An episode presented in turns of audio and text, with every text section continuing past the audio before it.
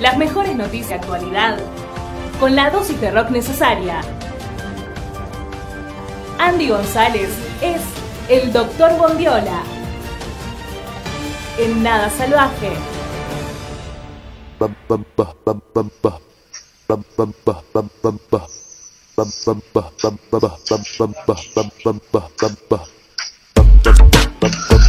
Impresionante la eh, columna que hizo Milla con eh, Kiara Sico, a quien le mandamos un abrazo enorme. Tiró una data impecable y ya, ya, ya, ya, ya estamos con la columna del doctor Ondiola. ¿Cómo andás, Andy?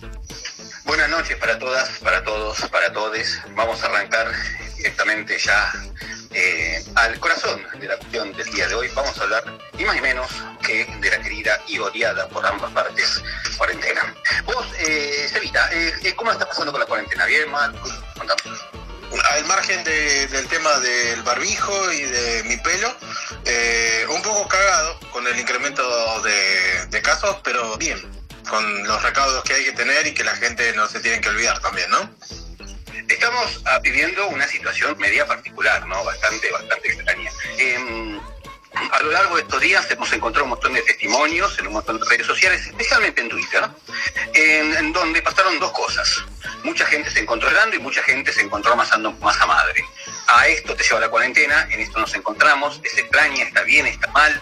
Y nos surgió la pregunta, ¿no? Eh, ¿Qué onda? ¿Es una cuarentena? Y si lo es, ¿para quién? Porque no es lo mismo una cuarentena que vos vivís en Palermo antes que una cuarentena que vos vivís, por ejemplo, en el barrio de 1114 o acá en Ciudad Oculta o en cualquier lugar Mm. de esta esquina. Sí. Mucha gente empezó a pensar y a lo largo de todo este tiempo se encontró una, una, un, un síndrome. Eh, y se empezó a escuchar este concepto del síndrome de la cabaña. Y no, no estoy hablando de Heidi, no estoy hablando de ningún tipo de, de situación así medio idílica de la nieve, sino que es enfermedad que empezó a aparecer de repente en donde se, se empezó a decir que a través de un prolongado tiempo, eh, estando confinado, estando adentro de tu casa, adentro de tu casa, limitándote las salidas, en los paseos y aparte de realizar muy poco esfuerzo, la gente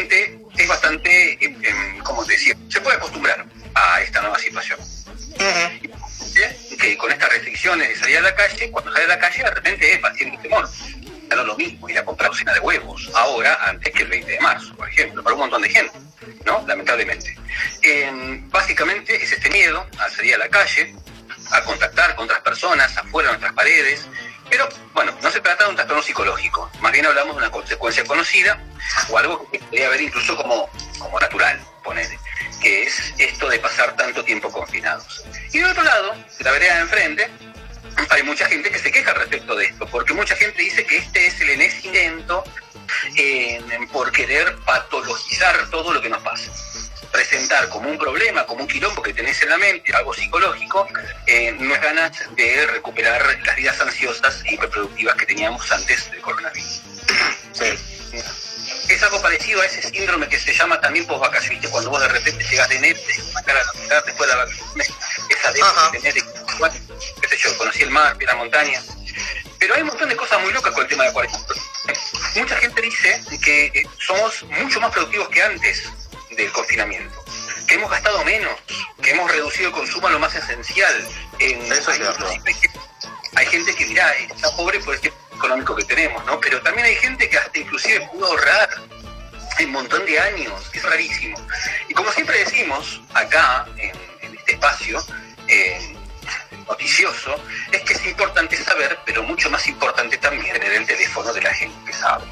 Entonces llamamos a una amiga llamada Mercedes Utrera, que no es ni más ni menos que psicóloga, y le hicimos algunas preguntas. La primera pregunta que le hicimos, bueno, eh, primero le pedimos que se presente. Le preguntamos, bueno, pero vos como psicóloga, ¿qué, qué cosa loca encontraste acá psiquis de la gente? La llamamos y Mercedes nos respondió lo siguiente. Mi nombre es Mercedes, yo soy psicóloga, eh, resido en la Universidad de Buenos Aires hace bastantes años ya y actualmente vivo en Neuquén, en la Patagonia, donde trabajo como psicóloga en un dispositivo de atención las 24 horas en situaciones de violencia de género.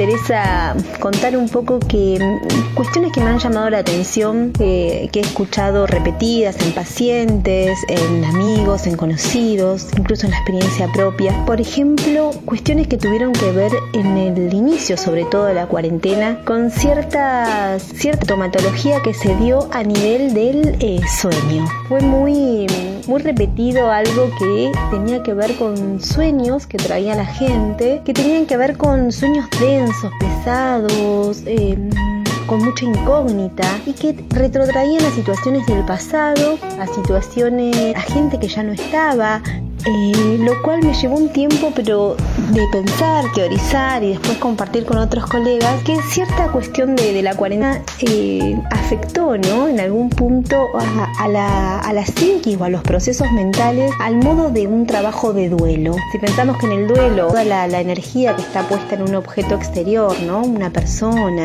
un, trabajo, un proyecto, cuando eso se pierde, toda esa energía, esa libido, decimos los psicólogos, esa energía vital que estaba destinada a, eso, se, rápidamente al no estar eso ya más, tiene que retrotraerse hacia el yo, ¿no? Se vuelve hacia adentro podemos pensar que algo de esto cuando se anuncia la cuarentena, cuando de repente se cortan las salidas, volvemos a estar en casa, ya se corta el vínculo con el exterior de una manera bastante abrupta.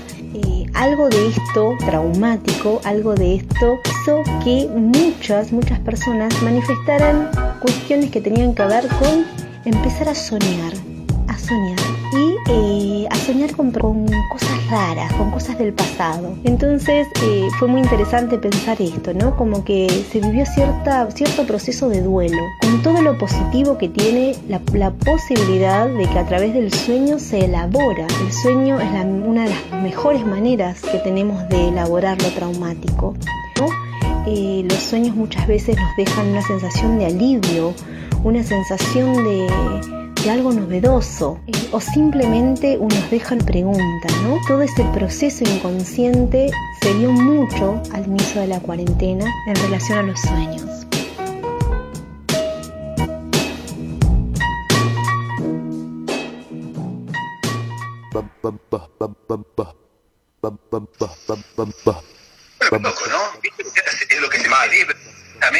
Lo que que es, cómo nos hace flashear, básicamente, ¿qué, aprendemos a través de todo esto, no? Qué importante que es el sueño, lo tenemos que dar pelota, sí o no. Bueno, la gente está así, la gente está soñando un montón de cosas así súper heavy, súper eh, viscerales, y, se debe a esto, ¿no? ¿Qué palabras locas usa Messi? Habla del, duelo, habla del sueño, habla de un montón de cosas que son muy trascendentales, muy importantes, muy cosas. Después, cuando con eso, dije, bueno, pará, tenés que tener algún tipo de consejo, ¿no? O sea, cuando vos agarrás y, y recibís algún tipo de paciente, ah, una pregunta, bueno, me encuentro en esta, estoy adentro, empezando la cuarentena, me cuesta por H o por B, porque soy padre, madre, etcétera, etcétera. ¿Qué les decís? Y me les da un mensaje también a todos nosotros, bastante cansado, vamos a salir. Y esa es la segunda eh, respuesta que, que le hacemos esta pregunta. ¿Qué onda esto? ¿Algún consejo? Claro, a ver, escuchemos.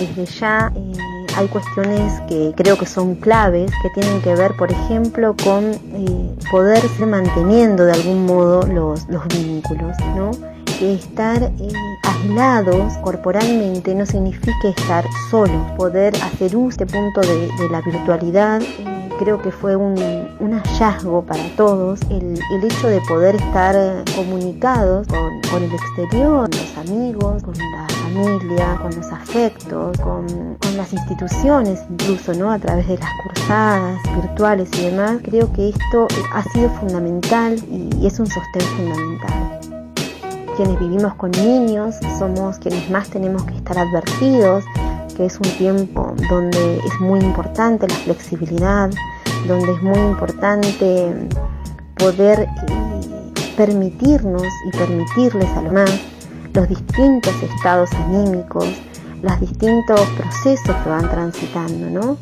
Porque no es lo mismo el principio de la cuarentena, eh, cuando para muchos era novedoso, ¿no? Y aparecían distintos mecanismos casi inconscientes de, actuar, que el periodo, podemos decir, del medio, donde estaba todo más aceptado, ¿no? Y a la vez eh, con una tendencia un poco más ya a la rutina, la costumbre, donde también las ideas se empiezan a apagar y los niños empiezan a, sentir que esto ya se alarga demasiado. Y en este proceso actual donde me parece que con pequeñas flexibilizaciones en cuanto a la ley exterior que vienen dando, también vamos todos sintiendo que de algún modo esto no es una situación estática y congelada, así que vamos a salir de esto, ¿no? como cuestiones me parece básicas para, para tener en cuenta y estar, estar bien o estar mejor, tienen que ver con, los vínculos, con seguir sosteniendo los vínculos, tienen que ver con no, ser rígidos, tienen que ver con eh, poder eh, aprovechar en algún punto esta estas instancias donde estamos más en casa o con más quietud y demás para revisar con otros o en soledad cuestiones que tienen que ver con cómo, cómo vamos a volver a nuestros trabajos, a nuestras actividades, desde qué lugares que a medida que vamos transitando este proceso también podemos tener la oportunidad de eh, pensar y revisar e incluso poder tomar decisiones nuevas hacia el futuro o no.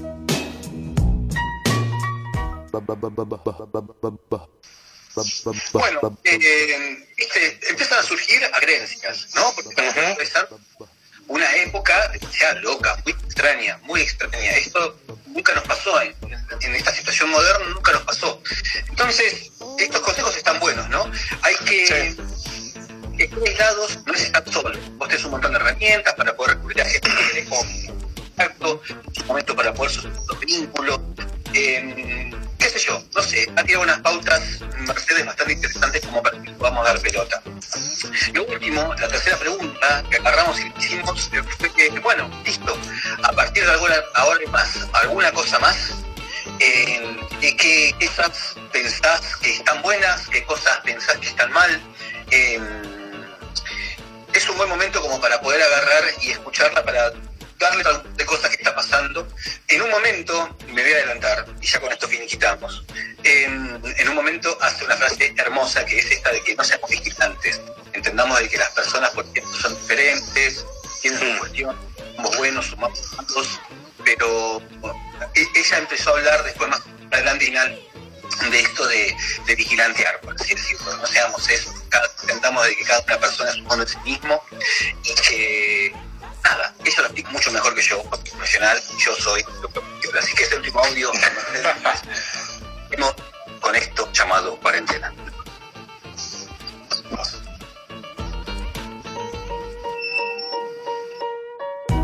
Para, para resumir, creo que que cuidar la vida y la autoconservación no tiene que ir en detrimento del placer, no tiene que ir en detrimento del sentido común, no perdamos el sentido común. Creo que hay cuestiones que tienen que ver con respetar y vivir en comunidad y respetar la ley en tanto es una ley para todos, universal, que nos cuida y... Eh, que mis acciones no son individuales, que si yo no me cuido pongo en riesgo a los demás. En este sentido, respetar esto, pero que eso no nos haga perder el sentido común, ¿no? Pisados por el miedo, por ejemplo.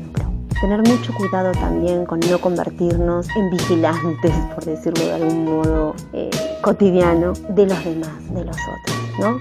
Eh, hubo un momento bastante peligroso que creo que todavía se ve donde al vecino, al otro, eh, se lo empieza a mirar como un, como, un, como un peligro y en ese punto me parece que es muy, sería muy peligroso caer en esto porque si, si hay algo que no, no debemos permitir entre todos es que se continúe rompiendo el lazo social, que este aislamiento de los cuerpos no, no sea favor de la ruptura del lazo social que muchas veces el sistema promulga.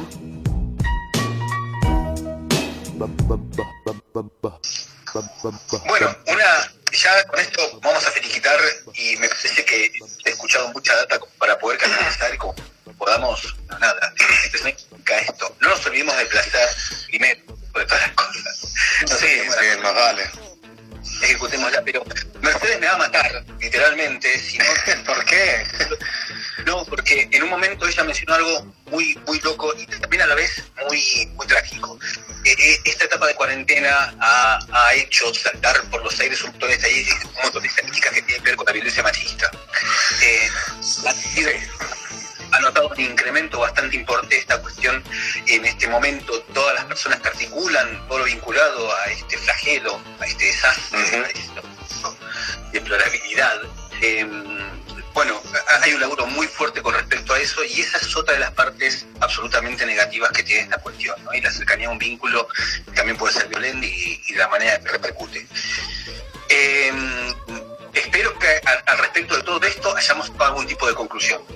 Y que, bueno, nada, hemos escuchado a Mercedes, a Mechi, eh, que ahora eh, seguramente nos han escuchado, la cual dejamos un gran saludo. Un gran abrazo, muchas gracias por sumarse desde ya.